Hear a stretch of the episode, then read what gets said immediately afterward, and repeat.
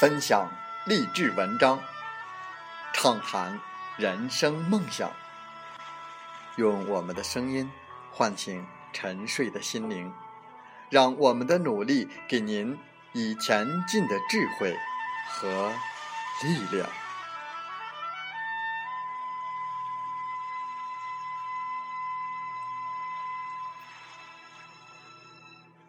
打开心门，朝向大海。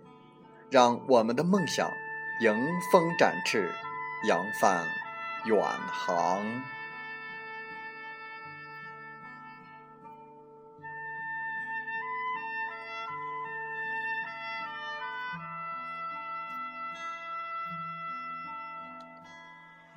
欢迎来到荔枝电台，您现在收听到的是《听海风吹》节目，我是主播吉远。邀您和我们一起听海风吹。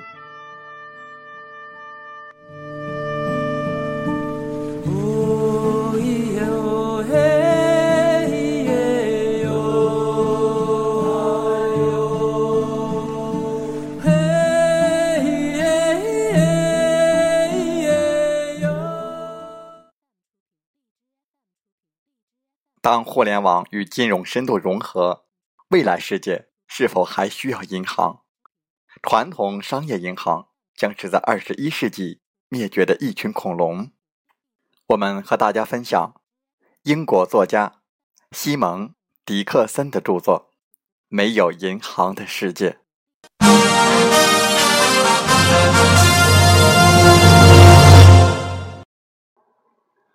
我们希望罗伯特博士和美联储。消除了英国和美国银行发行货币的权利之后，因债务繁荣导致的臭名卓著的1929年美国股市大崩盘，以及紧随其后的全球大萧条的历史，可以被重写或者从未上演。在改变历史之前，1929年10月的华尔街大崩盘是美国历史上最具有摧毁力的股市大崩盘。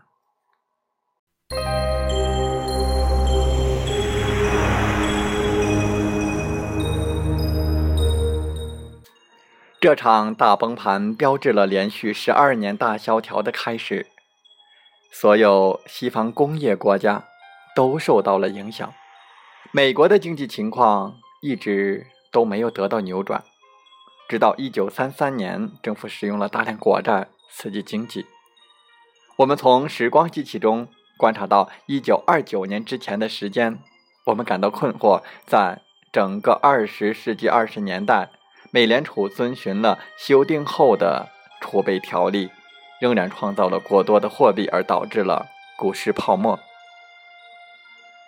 我们改变了历史，美国各银行严格禁止创造货币，只能利用客户的投资账户来发放贷款。事实证明，这一次不是银行创造了泡沫，从疯狂的二十世纪二十年代以来，是美联储。创造了这一轮的泡沫。我们很快意识到，银行通过影响美联储，间接的创造更多的货币投入到经济当中。人们在股票上投机，推高了股价，他们的投资账户呈现一片繁荣。从时光旅行中，我们知道，二十世纪二十年代的繁荣又会再次发生。成千上万的美国人大量投资在股票市场上。尽管发生改革，但是历史会再一次重演。许多人借钱买股票，投机行为推动股价进一步上升，创造了更多的经济泡沫，就像历史书所描写的那样。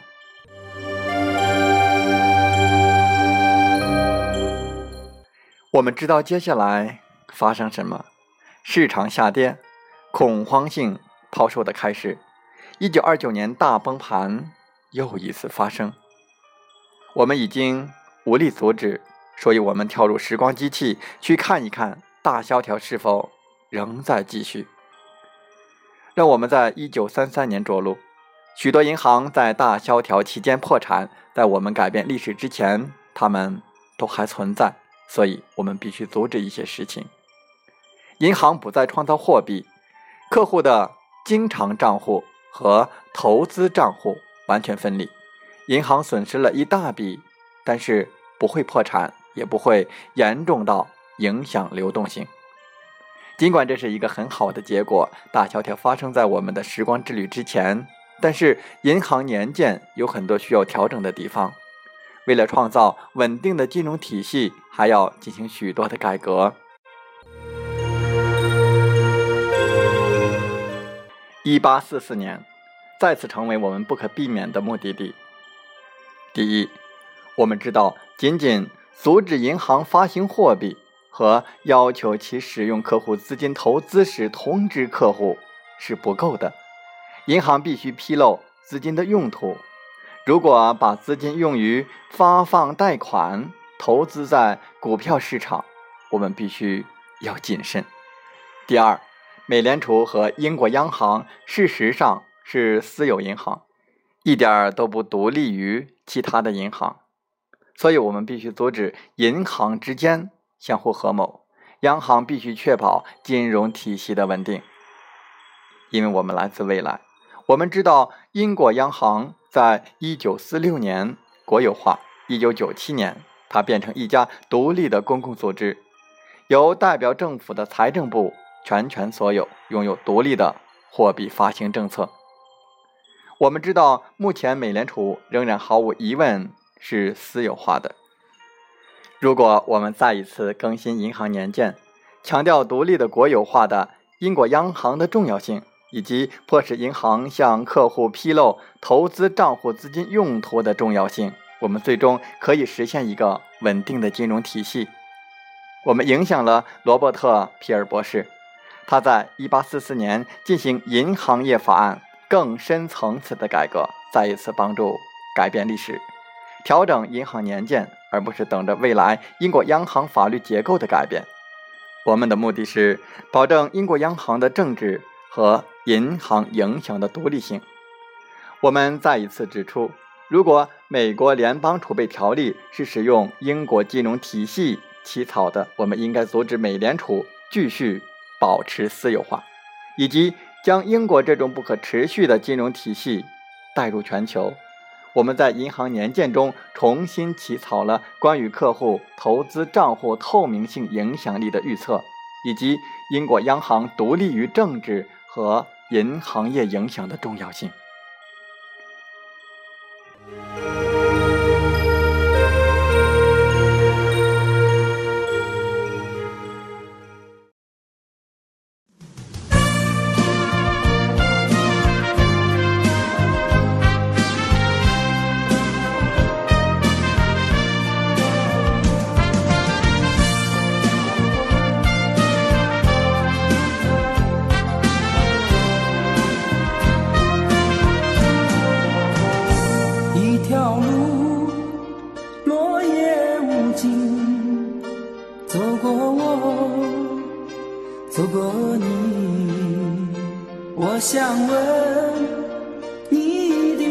静山无言水无